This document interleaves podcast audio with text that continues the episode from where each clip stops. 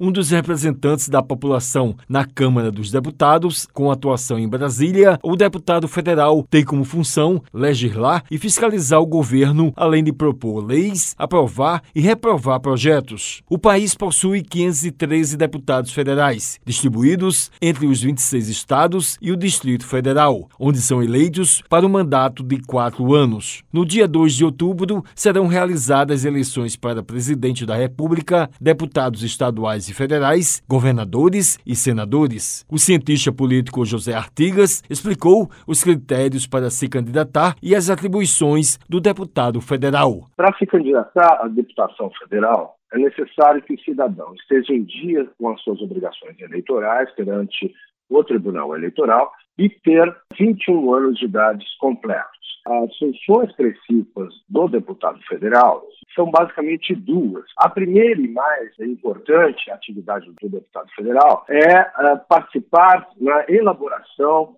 e na aprovação de legislações sejam aquelas legislações derivadas de proposituras do Poder Executivo, sejam proposituras do próprio Poder Legislativo, que podem se dar por meio de projetos de lei, de emendas constitucionais e também a votação de medidas provisórias, exclusivamente egressas do Poder Executivo. Qual a importância do deputado federal no contexto da política brasileira? A importância é fundamental porque não só ele representa a parcela da sociedade que compõe o conjunto dos interesses contraditórios expressos na política nacional, mas ele também garante um controle do Poder Executivo. O Poder Executivo necessita do Legislativo para dar prosseguimento às suas políticas públicas. Portanto, a escolha do Poder Legislativo condiciona a possibilidade ou não de exercício pleno das intenções do governante.